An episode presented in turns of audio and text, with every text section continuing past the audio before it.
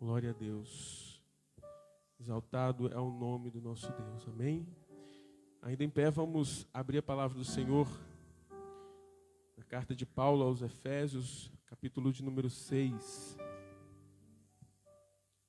Carta de Paulo, que escreveu aos Efésios, no capítulo de número 6. Vamos ler do versículo 10 em diante.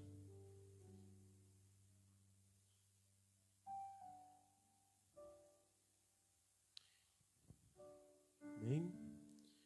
Louvado é o nome do Senhor nosso Deus. Diz assim a palavra do Senhor para a nossa reflexão, para a nossa meditação, para o nosso alimento espiritual nesta noite.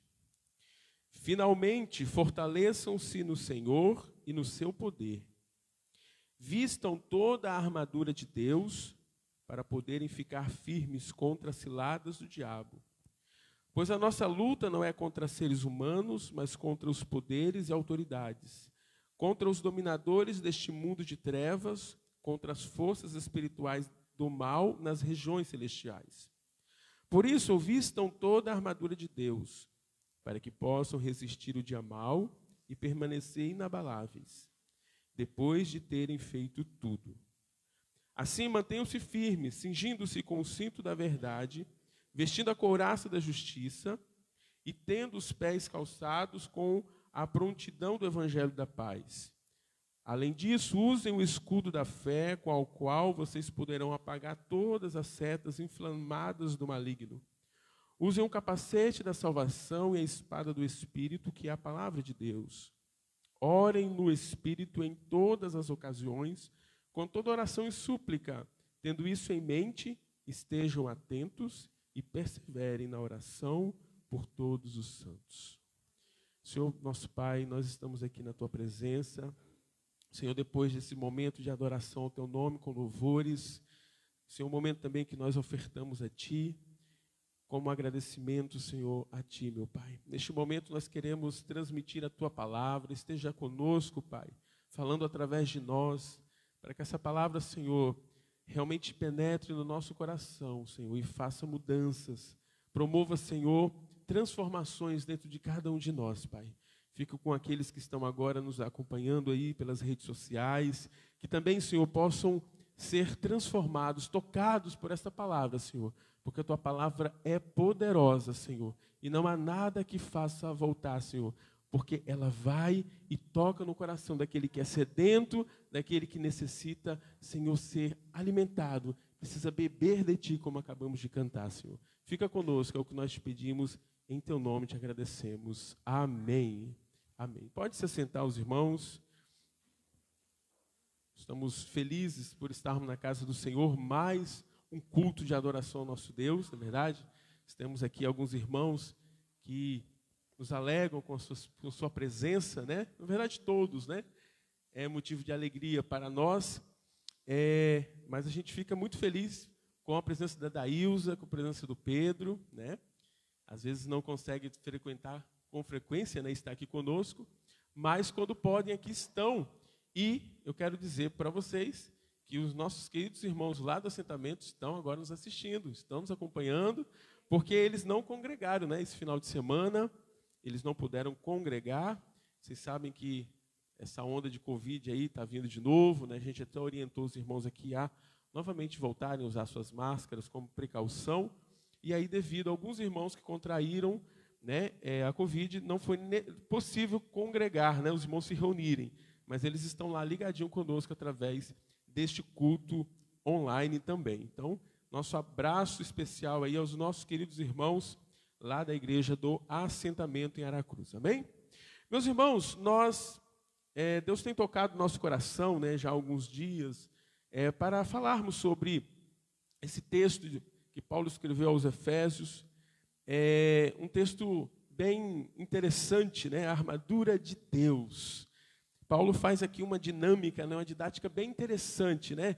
É, em, em, outro, em outra carta ele usa é, a, a a metodologia do esporte, né, para falar é, da, da, da, importância do preparo né, para o evangelho. Aqui ele usa a armadura, né, ele usa uma, uma forma bem é, usual naquela época, né? Armadura, couraça, né? capacete. Ele usa algumas linguagens aqui muito interessantes para pregar o Evangelho. Né? A intenção do apóstolo Paulo sempre foi pregar o Evangelho. Em todos os momentos, ele sempre se contextualizou-se para pregar o Evangelho. E aqui a gente vê também essa característica do apóstolo Paulo, utilizando-se é, dessa linguagem para trazer aos seus leitores a importância de estarem preparados para o dia mau, né? o dia em que muitas vezes enfrentamos, sim, lutas, batalhas espirituais.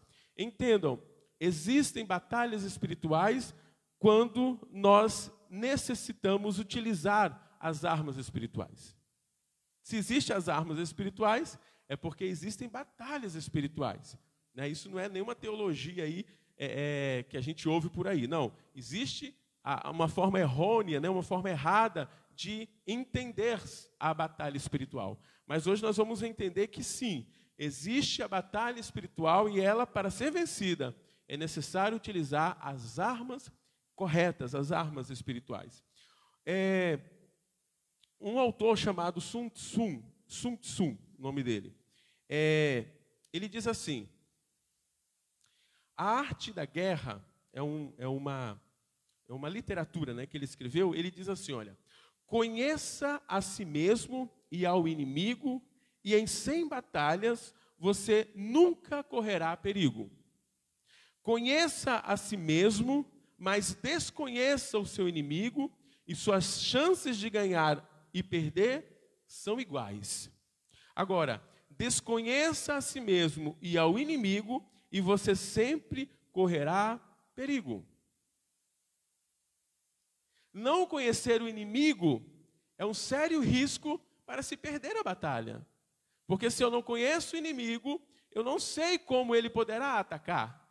Eu não sei quais armas ele poderá utilizar. E, portanto, se eu não sei, eu posso não estar preparado para lutar contra este inimigo. Portanto, é muito oportuno essa frase aqui desse autor, quando no final ele diz: desconheça a si mesmo e o seu inimigo, e você sempre correrá perigo. Portanto, para que isso não ocorra, é necessário nos conhecer a nós mesmos e também o nosso inimigo. O quanto você conhece da batalha espiritual determinará o nível de sucesso que você obterá nela. Na primeira parte aqui, que nós vamos conversar um pouquinho, nós vamos, é, antes de entrar propriamente dito né, nas na armadura de Deus, nas armas espirituais, naquilo que é necessário utilizar para vencer a guerra espiritual, vamos falar um pouquinho aqui sobre pelo menos quatro princípios importantes que precisamos entender sobre batalha espiritual. Irmãos, a Bíblia, que é a palavra de Deus, é mais do que um livro histórico, um livro poético, um livro profético, a Bíblia, ela é, o nosso guia de fé e prática. A Bíblia, ela, ela serve como um mapa, como um, uma espécie de um GPS para nos orientar, para nos guiar diante dos desafios da vida. Por isso que é tão importante todos os dias nos alimentarmos da palavra de Deus. Por isso que é importante todos os dias dedicarmos momentos para a palavra de Deus. Nós já falamos, inclusive, até pregamos sobre isso aqui em outra oportunidade. Não é esse o nosso foco, mas é importante nós entendermos que batalha espiritual só se vence quando nós utilizamos, sim, as armas espirituais corretas, mas só vamos conseguir usar as armas espirituais corretas quando o nosso guia, o nosso GPS, o nosso mapa, ele está a todo tempo sendo utilizado, está a todo tempo à disposição daqueles que lutam junto com Deus, né? Porque Deus, ele, ele, ele luta as nossas guerras, né? Deus é aquele que, que conduz as batalhas, mas Ele quer estar conosco, Ele quer que nós estejamos com Ele. Ele vence por nós, mas nós precisamos estar com Ele. Nós vamos entender isso também hoje. Portanto, meus irmãos, um dos nomes, né, para Deus, muito utilizado na palavra, é o Jeová Shalom. Jeová Shalom significa Deus é a nossa. Vamos ver se os irmãos lembram aí. Deus é a nossa paz. Deus é a nossa paz, né? Jeová Shalom. Mas em inúmeras passagens, o Deus Todo-Poderoso também ele é chamado de o Deus Saboá, que significa o Senhor dos exércitos. Ou seja, para que haja paz, é necessário em algum momento ter, ter existido a guerra. Não é verdade? Em algum momento houve a guerra para que então viesse a paz. Em algum momento houve ali uma batalha para que de fato a paz ela fosse decretada. Portanto, parece até uma incoerência, né? É o mesmo Deus que é paz, é o mesmo Deus que é guerra, né? O mesmo Deus que é batalha. A resposta talvez seja porque a paz é um despojo da batalha.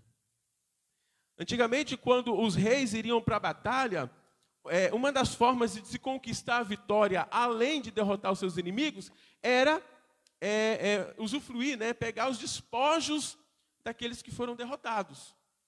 Né, isso acontecia também com o povo de Deus. Né, quando eles, eles iriam lutar as batalhas de Deus, eles também, em alguns momentos, eles usufruíam é, é, de, desses despojos, que eram utilizados, inclusive, é, no templo, né, era utilizado também como para ser manuseado também no templo. Em outras guerras, Deus falava: destruam tudo, tudo, nem mesmo despojos vocês utilizem, né? destruam tudo. Então, Deus tinha alguns propósitos para o seu povo e o importante que nós devemos entender aqui que o verdadeiro objetivo da guerra é sempre a. É sempre a paz. Quem é que não quer ter paz no coração? Quem é que não quer ter paz na sua vida? Quem é que não quer ter paz no, seus, no seu ambiente de trabalho, com a sua família, com seus amigos, com seus parentes? Mas lembre-se, antes de vir a paz, em algum momento houve guerra, em algum momento houve batalha. E hoje nós vamos entender que é inevitável a guerra, é inevitável a batalha, mas a vitória sempre é certa quando nós utilizamos as armas corretas. Não há batalha neste mundo que não tenha raízes no reino espiritual. Não há. Nós que já, pela graça de Deus, chegamos ao conhecimento da verdade, nós já podemos dizer com propriedade que não existe é, neste mundo batalha que não tenha raízes no reino espiritual. Aquele que ao tempo todo está conectado com Deus entende isso.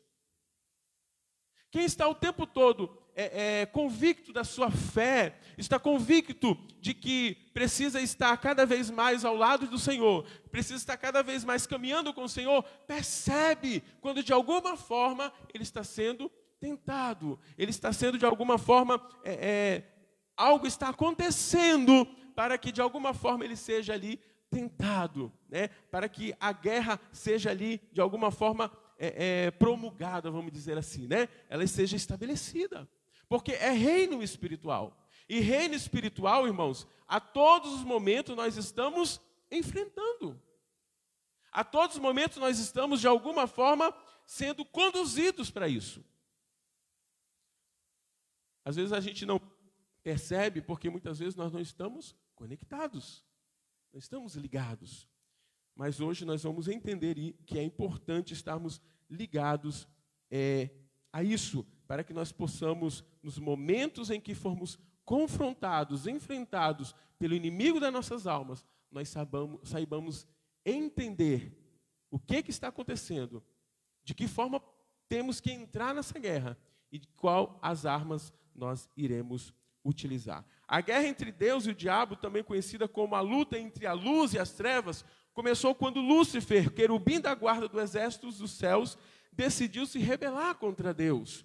Lá começou a primeira guerra espiritual, do reino espiritual. Foi quando Satanás se rebelou contra Deus, querendo ser maior que Deus. Apesar de ser um anjo né, de, de, de primeira hierarquia, seu orgulho levou a desejar-se ser semelhante ao Altíssimo. Então aqui nós temos o relato da primeira guerra, da primeira batalha espiritual desse universo. Em Apocalipse capítulo 12, nós lemos que houve uma poderosa guerra no céu entre os exércitos do Senhor e a milícia celestial que associou-se a Satanás. O diabo e seus anjos caídos foram expulsos dos céus e atirados da terra. Perceba que o diabo, ele não tem um exército próprio. Ele não tem. Né? O que, que aconteceu? Ele traiu o Criador, né? E o que, que ele faz? Ele recruta, ele recruta pessoas para lutar com ele. Por isso que é importante nós estarmos atentos, irmãos, porque o exército de Satanás são as pessoas que não estão convictas de sua fé. O exército de Satanás são as pessoas que ainda não se renderam a Cristo, porque elas estão sob o poderio do inimigo. Esse é o exército de Satanás. Portanto, muitas vezes nós relutamos, né, em entender isso e nós não entendemos, por exemplo, quando o nosso vizinho nos persegue. Não é verdade? Nós não entendemos quando o nosso colega de trabalho é, é, nos ameaça, quando o nosso chefe nos ameaça. Nós não entendemos. Porque, de alguma forma, talvez estamos desconectados com o reino espiritual. Quem está agindo ali, irmãos, é um recruta de Satanás. Porque ele ainda não chegou ao conhecimento da verdade. Ele ainda está sendo usado pelo inimigo para, de alguma forma, nos tentar, fazer-nos cair, fazermos nos desanimar, desistir, muitas vezes utilizar as armas carnais ao invés de utilizarmos as armas espirituais. Muito bem. Com isso em mente, vamos aos princípios da batalha espiritual. O primeiro princípio básico da batalha espiritual é que essa luta se passa nas regiões celestiais. Olha só o que diz lá em Efésios 6, versículo 12. Nossa luta não é contra o sangue e a carne, e sim contra os principados e potestades, contra os dominadores deste mundo tenebroso, contra as forças espirituais do mal nas regi regiões celestiais.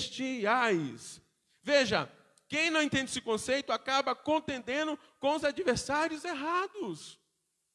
Veja aqui, olha, ele é, é muito claro quando ele diz: olha, nossa luta não é contra a carne ou sangue, sim contra os principados e potestades que operam nesse mundo caído, nesse mundo que está cada vez mais é, é, se deteriorando. É nesta circunstâncias que nós vemos aqui o inimigo operando o mal, querendo agir com forças, muitas vezes ferrenhas, para destruir aqueles que estão na presença do Senhor. Primeiro princípio básico que nós devemos entender é que nossa luta se passa nas regiões celestiais. Não é seu vizinho mal educado, não são seus pensamentos negativos, seu verdadeiro inimigo é Satanás. E muitas vezes nós relutamos em entender isso. Ah, mas eu já sei disso, eu já tenho muito tempo na igreja, eu já sei disso. Muitas vezes não. Muito tempo de igreja não significa que eu sei lutar as batalhas espirituais. Isso não é o currículo para a gente é, enfrentar uma batalha espiritual de forma correta. Não. Muitas vezes isso só nos faz nos acomodar, achando que por estarmos na igreja, achando que já, já somos cristãos, que nós não precisamos utilizar as armas corretas que nós já temos uma espécie de uma, uma proteção, né, uma redoma, uma proteção que nos livra de todos os ataques do inimigo. Não, irmãos. Nós precisamos entender que a nossa luta, ela é espiritual. Portanto, nós precisamos compreender que muitas vezes o que acontece ao nosso redor são artimanhas do inimigo para nos fazer desistir, para nos fazer cair, para nos fazer temer.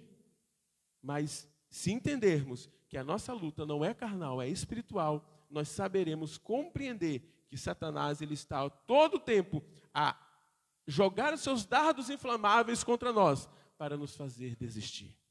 Segundo princípio importante da batalha espiritual é que você é um soldado nessa batalha e suas armas não são carnais.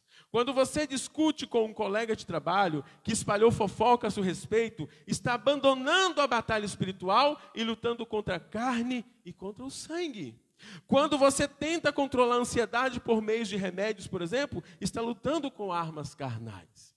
Aqui a gente precisa entender que não estamos querendo dizer que não, não devemos nos cuidar ou tomar remédios, né? Para nos cuidar, para, enfim, uma, uma medicação até receitada por médico. Não é isso. O que nós estamos querendo dizer aqui é quando tão somente nós achamos que essas coisas são resolvidas dessa forma. E muitas vezes não colocamos diante do Senhor as nossas ansiedades, os nossos problemas, as nossas lutas. E aí achamos que o que vai resolver é só o que a medicina nos orienta. Não. Em primeiro lugar, nós precisamos colocar nossas ansiedades diante do Senhor. E é o Senhor que vai nos conduzir, nos orientar, talvez até para procurar um, um, um, uma, uma, um médico mesmo, para tratar talvez algum problema físico ou psicológico, enfim. Mas precisamos entender, irmãos, que muitas vezes nos apegamos nessas coisas e acabamos perdendo a batalha porque nós não sabemos lutar de forma correta. Quando tenta vencer a rejeição, se vingando, por exemplo, dos ofensores, se utilizando de uma estratégia carnal contra os inimigos espirituais. É aí que está o erro. Quando muitas vezes nós queremos é atacar o nosso inimigo, que é espiritual, com as armas carnais. É o que vai acontecer o que nós lemos lá no início. Nós não conhecemos o nosso inimigo, então automaticamente nós temos muita chance de sairmos derrotados dessa batalha. Os resultados da luta da, contra a carne e sangue, eles podem até ser imediatos, mas não são duradouros. Resolver os problemas de forma, as lutas é, espirituais de forma carnais, pode de algum momento nos dar uma solução momentânea, mas ela não vai nos dar a firmeza da vitória. A firmeza da vitória só, só acontece quando de fato nós utilizamos as armas espirituais. Outro fundamento, né, outro princípio importante da batalha espiritual é entender o alvo de Satanás, que não são seus bens, sua família ou a sua saúde. Vemos isso claramente no episódio em que Jó foi tentado por Satanás. Satanás não estava interessado nas riquezas de Jó. Ele não queria fazer, ele queria, na verdade, fazer Jó blasfemar contra Deus. O interesse de Satanás era fazer com que Jó, de alguma forma, é, é, o seu temor a Deus fosse de alguma forma atingido. Ele queria que Jó tivesse a sua fé abalada diante daquele problema, diante daquela circunstância. Não era a riqueza que Satanás tirou que interessava a Jó. Não era a, a saúde que Satanás tirou de Jó que interessava a Satanás. Não, não era isso. O que interessava para Satanás era fazer com que ele fosse derrotado na sua fé. E aqui nós vemos que Jó foi um grande vencedor com Cristo, né? Nessa batalha. O alvo do diabo é sempre destruir a nossa fé. Portanto, precisamos estar atentos, constantemente observando a cilada de Satanás contra nós, para que nós possamos não dar brechas para que ele haja em nossas vidas. E o último princípio é que Deus é o nosso general. A batalha pertence ao Senhor. Amém? Salmo 91: mil podem cair ao seu lado, dez mil à sua direita, mas você não será atingido. Quem está falando isso é o Senhor dos exércitos, é aquele que vence as guerras por nós, é aquele que enfrenta a guerra, é aquele que está na, na, na frente da batalha, é aquele que nos dá as armas espirituais corretas para vencermos no dia mal. Portanto, meus irmãos, precisamos entender esses quatro princípios principais para que, de fato, possamos vencer as batalhas espirituais da nossa vida. Precisamos entender que essa batalha se passa nas regiões celestiais. O mundo já está entregue ao maligno. O príncipe deste mundo é Satanás. É ele que controla este mundo. Mas quando diante das, das lutas, das dificuldades, das batalhas que o inimigo coloca sobre nós, nós enfrentamos essa batalha das formas corretas, saímos vitoriosos em Cristo. O segundo princípio é que essas armas, elas não são carnais, elas são espirituais. Terceiro princípio é entender que o alvo de Satanás não, são que te, não é o que temos como bens, como família, mas ele quer destruir a nossa fé, ele quer abalar a nossa fé. E por último, entender que ele, o nosso Deus, é o nosso general e ele luta por nós. Amém? Louvado, engrandecido seja o nome do Senhor. Meus irmãos, entendendo isso, agora nós vamos falar um pouquinho da armadura para derrotar o inimigo. Quais são as armaduras para derrotar o inimigo? Nós temos aqui a primeira armadura é a couraça da justiça. A couraça da justiça é uma peça para ser vestida. Tem aquela peça que você só coloca, né? Que você por exemplo, a sandália, né? é, um, é um, uma ferramenta, uma armadura que você só, só, só coloca. Mas a, a, a couraça não, a couraça você se veste, né? Por quê? Porque você precisa utilizar essa vestidura para andar pelas veredas da justiça e da retidão. Você precisa se cobrir da santidade de Deus. A couraça representa a santidade de Deus. E quando nós estamos com a coraça da justiça, o inimigo não consegue penetrar em nós, porque nós estamos cobertos pelo sangue de Jesus, nós estamos cobertos pela couraça da justiça, nós estamos cobertos pela santidade do nosso Deus. Os fariseus eles usavam uma fachada legalista, né? Tentando de alguma forma encontrar uma brecha em Jesus para condená-lo, para dizer que ele, né, que ele estava se contradizendo. Mas veja, irmãos, eles acreditavam que, se cumprindo todas as leis, eles poderiam acusar os pecadores de seus erros. Mas, mal sabiam eles naquilo em que estavam acusando, eles estavam condenando a si mesmos. Importante entender que a couraça da justiça por mais que ela precisa ser vestida, por mais que nós precisamos estar capacitados, preparados, nós não, mesmo assim, nós não podemos desviar o foco. Nós não podemos achar que somos autossuficientes. Nós não podemos entender que a coraça da justiça que está em nós é obra nossa. Não! Se ela está em nós, se nós permitirmos vestir a couraça da justiça, é porque Deus está em nós. É Ele que nos veste, é Ele que nos cinge, é Ele que nos cobre. E assim, irmãos, nós podemos entender que não são rituais legalistas que nos fazem ser obedientes a Deus, que nos fazem ser mais que vencedores em Deus, mas sim aquilo que está em nós. Amém? Muito bem, meus irmãos.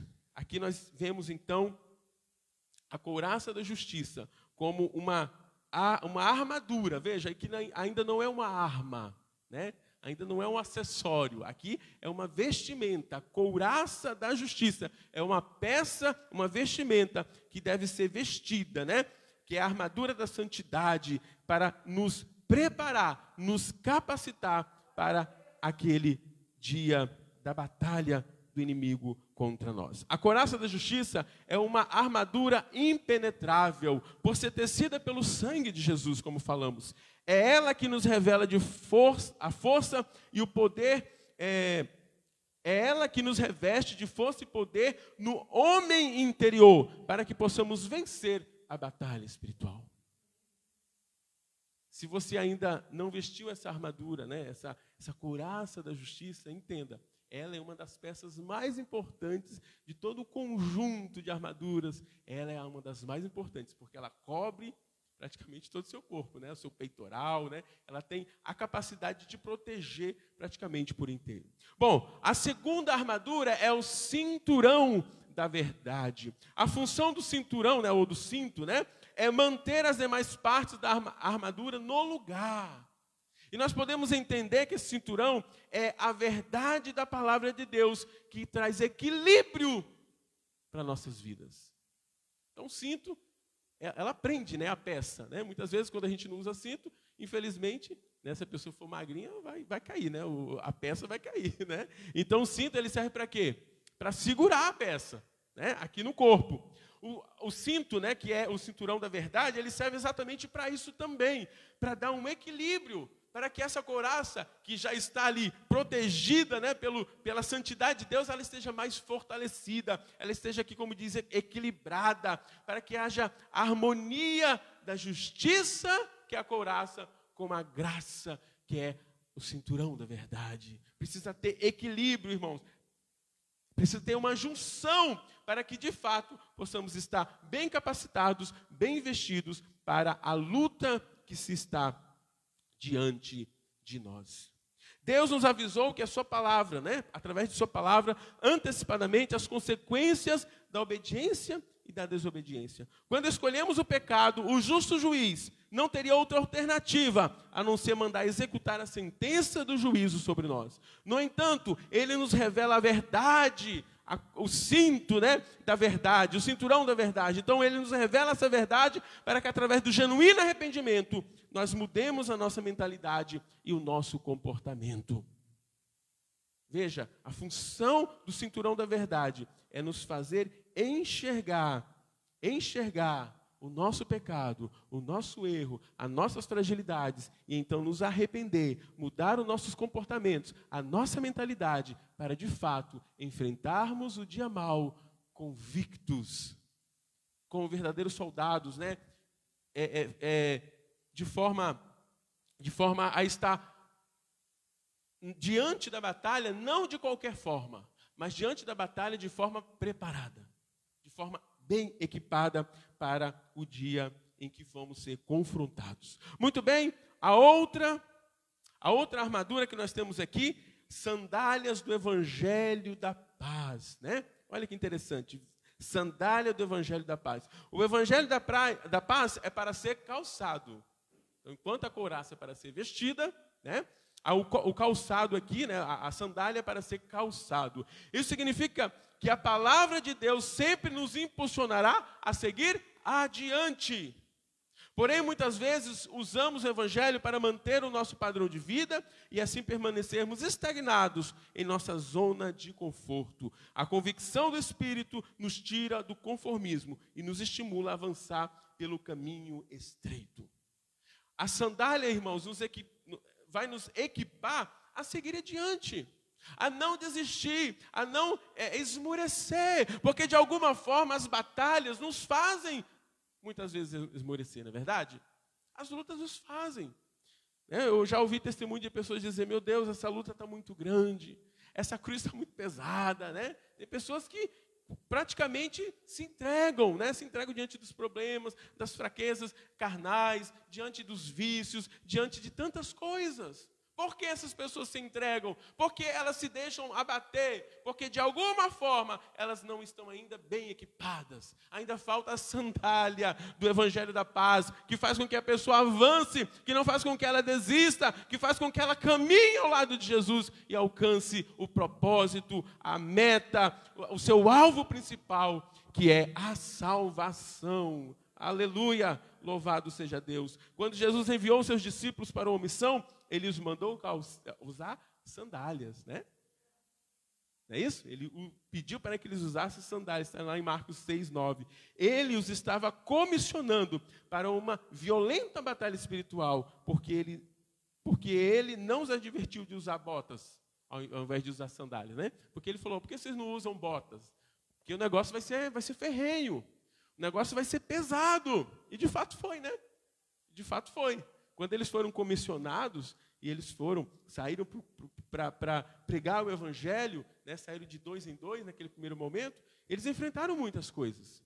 Eles enfrentaram muitas perseguições. O próprio Jesus falou: olha, vocês vão chegar em alguns lugares que vocês simplesmente vão chegar, vão bater as sandálias dos pés, né, a poeira das sandálias e partir. Por quê? Porque naquele lugar vocês não serão bem recebidos, bem aceitos.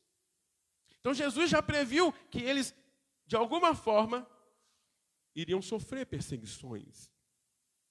Mas por que Jesus pediu que eles usassem sandálias e não botas de soldados? Porque o evangelho não avança na terra metendo-se a bota nas portas das pessoas. Não é por meio do medo, da intimidação ou da pressão que as pessoas irão se entregar a Jesus. Quando estratégias tolas os cristãos fazem para tentar forçar alguém a se unir ao exército de Cristo. A bota ela representa algo mais violento, né? Não é isso que acontece, por exemplo, o Niel que está aqui, que é policial, sabe disso. Quando precisa, às vezes, entrar no, no, numa, numa casa, alguma coisa assim, precisa arrombar a porta, né? Então, a primeira coisa que vai é a bota, né, Niel? Vai com a bota para tentar arrombar aquela porta ali, para tentar, enfim, é, é, é, salvar a pessoa que está sendo talvez é, usada de refém ali, alguma coisa está acontecendo. É algo mais violento. Aqui Jesus pede para usar as sandálias do Evangelho da Paz. Por quê? Porque é necessário, muitas vezes, irmãos, usar a sandália da humildade. Muitas vezes é necessário usarmos a sandália do Evangelho que conduz o pecador a conhecer a Cristo Jesus. Isso só é possível com amor. Não é com pressão, não é com perseguição, não é arrombando. Né? Quem faz isso é Satanás, né? Satanás arromba mesmo, quebra tudo, porque, como eu disse no início, ele quer recrutar pessoas para o seu exército. Ele não tem um exército, ele quer recrutar.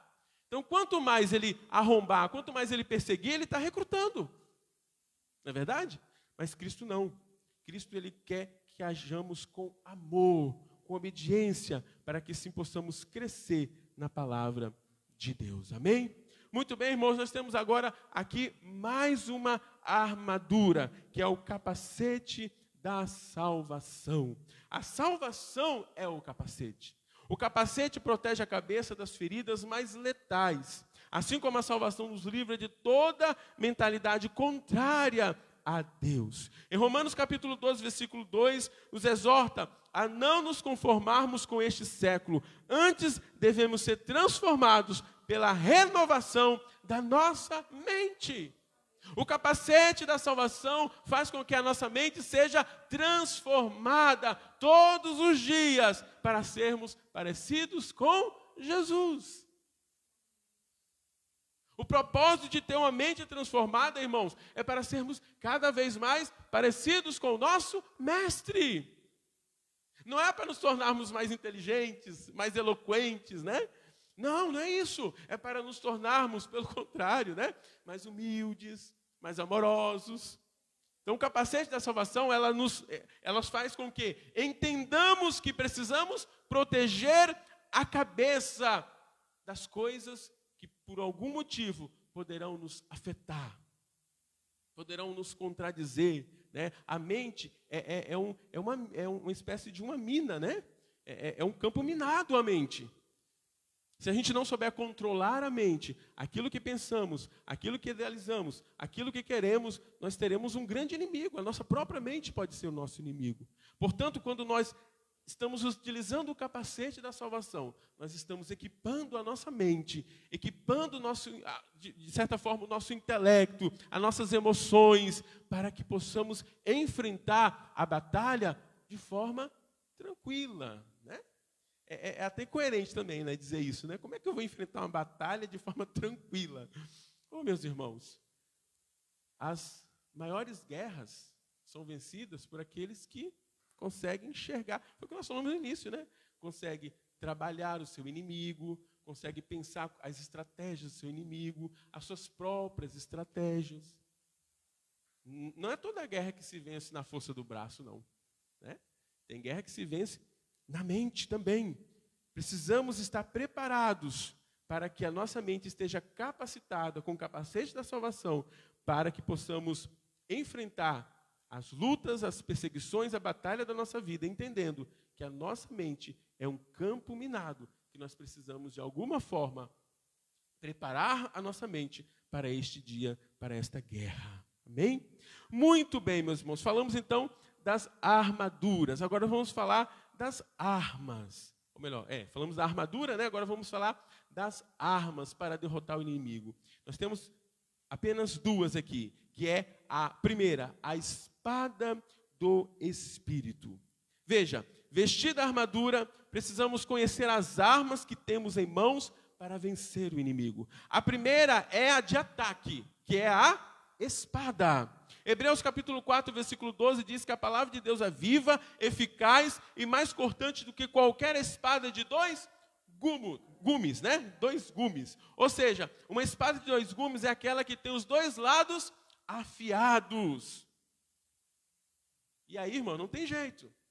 por ser uma arma de ataque, ela precisa estar bem afiada. Se tiver só um lado afiado ou nenhum dos dois lados afiado, o que, é que vai acontecer? Né? Não vai dar certo.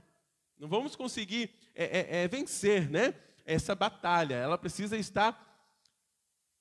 Ali, a, a, a espada, né? ela precisa estar preparada. Aí sabe o que, que, que isso significa? Significa que o soldado ele precisa conhecer as suas armas e ele precisa também, ao todo tempo, ele está manuseando a sua arma. Né? Manuseando a sua arma. Aqui, ó. Palavra de Deus.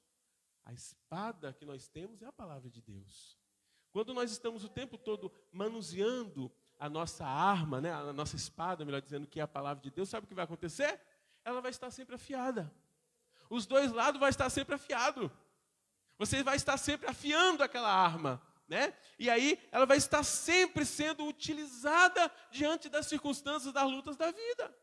Como, como é que a gente vence uma guerra? Já falamos aqui. Vencemos utilizando as armas corretas. A primeira arma aqui é a espada. A espada é a palavra de Deus. Ela precisa estar afiada. Para estar afiada, a gente precisa ter estar com ela o tempo todo.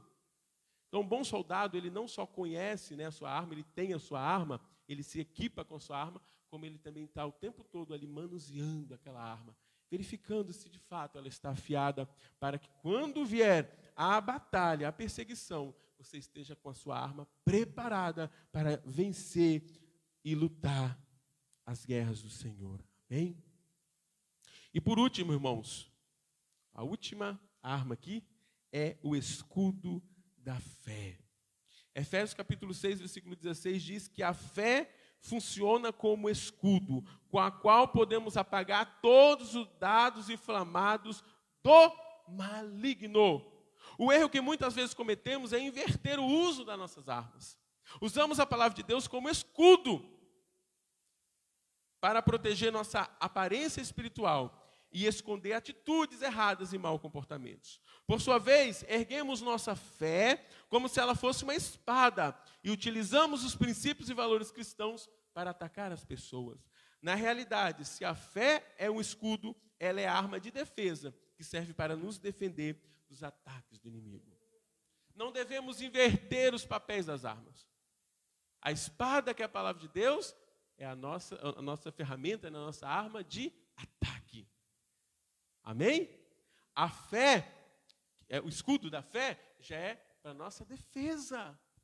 Precisamos estar com ela o tempo todo aqui, olha, para nos defender dos dardos inflamados do inimigo. Irmãos, é por isso que estamos nos preocupando em dar instrução aos nossos irmãos. É por isso que a primeira meta do Ministério de Ensino é promover estudo, ensino. Porque quando fazemos isso, a nossa fé é fortalecida. E quando eh, nos pede a razão da nossa fé, nós vamos saber responder ao inimigo. Nós já aprendemos aqui que o inimigo muitas vezes pode ser um vizinho, pode ser um parente, pode ser um amigo de faculdade. E olha, para esse assunto, na faculdade é o que mais tem inimigo, né, Brenda? O que tem de é, é, alunos, de jovens, que estão deixando se abalar por filosofias, por ideologias que são pregadas ensinadas nas faculdades, como dizem no popular, né? não está no gibi. É tanta, é tanta informação que esses jovens recebem. Irmãos, nós vamos ter agora uma lição bíblica, eu não trouxe aqui, mas vocês já receberam, uma lição bíblica que vai falar sobre a cosmovisão. O que é cosmovisão? São princípios que determinam como nós vemos o mundo. É a lente pelo qual nós vemos o mundo. E o que tem por aí são pessoas vendo o mundo de forma distorcida, de forma enganosa.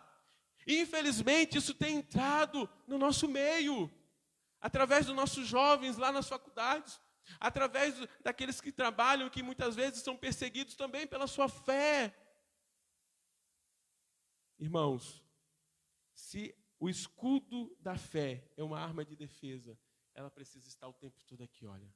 É a espada na mão, palavra de Deus e o escudo aqui, olha, nos protegendo, para quando viermos, por algum motivo, receber acusações do inimigo contra nós, contra a nossa fé, nós estejamos com a palavra de Deus para atacar e com o escudo da fé para nos proteger. Que, é que nós aprendemos hoje, irmãos? O que ataca uma convicção? A dúvida. Não é verdade? O que ataca uma convicção é a dúvida. A dúvida é a arma de ataque de Satanás para derrubar a certeza que está dentro do nosso coração. O diabo sabe que se atingir a nossa fé, ele conseguirá impedir a nossa vitória. Interessante que muitas vezes nós não conhecemos o nosso inimigo. Muitas vezes nós não conhecemos as armas que o nosso inimigo usa, mas olha, fique esperto, porque ele conhece você e ele conhece as suas armas. Ou melhor, ele sabe quando você está desarmado. Ele sabe. E é nesse momento, nessa hora, que ele vem e joga os dardos inflamados. Porque é nesse momento que você está indefeso, que você não está protegido. Então ele sabe. A palavra de Deus diz que ele é como um leão que vem para rugir, né? que vem para tragar os escolhidos de Deus. Ele não vem, irmãos, como um gatinho mansinho, não. Ele vem como um leão mesmo. Ele vem para devorar. E se você não estiver com a sua espada e com o seu escudo afiado, irmãos, você poderá vencer, é, perder essa luta. Aí você pode falar, mas Deus não está comigo? Você não falou que Ele é meu general? Você não falou que é Jeová Saboá, né, que é o, é, o, é o Deus dos exércitos? Você não falou que ele é o Jeová Shalom, é o Deus da paz? Falei. Falei e repito. Nada que eu escrevi aqui de mim mesmo, da palavra de Deus. Está escrito e é verdade. Mas a mesma palavra que diz que o nosso Deus é tudo isso, diz também que o nosso Deus é justiça. E ele faz justiça àqueles que de, com prontidão se preparam, se equipam para a guerra. E sabe qual é a justiça de Deus? É vencer por você. É vencer por você. Porque saiba de uma coisa: você está equipado com as armas corretas espirituais? Sim. Mas não pense que você é autossuficiente. Aí vem a mensagem de ontem do pastor Luiz. Não pense que você é autossuficiente para vencer por si próprio. Esse aparato que você precisa estar vestido não é para que você bata no peito e diga, eu venci, eu saí vitorioso, né? Foi por, por minhas próprias forças, foi minhas, meus próprios méritos. Não. Você está sendo equipado, irmãos, porque existe uma batalha. E não tem como um soldado ir para a batalha despreparado. Como foi falado no início, é derrota na certa. Quando o povo de Israel ia para as batalhas, no primeiro momento, quando eles saíram do Egito, sabe, sabe quais eram as armas que eles utilizavam? Pedaço de pedra, pau, alguns pequenos objetos cortantes. Não existia espada quando eles saíram logo do Egito, né? Que eles começaram a conquistar as primeiras terras ali em Canaã. Não tinha. Foi depois lá com, com Davi, no reinado de Davi, que aí sim é, é, Davi se uniu ali com os filisteus, né? Estrategicamente, porque só os filisteus que sabiam é, fazer armas naquela época, e aí, de alguma forma, se, se aliou, não quer dizer que comungou com eles, não é isso, né? Fez ali alguns acordos, e aí aprendeu né, a, a fazer as armas, eles fizeram as armas, e aí sim passaram a ter armas. Mas até então, era pedaço de pau, irmãos. Alguns eram até mesmo na, na, na unha. Né? Não, não tinha.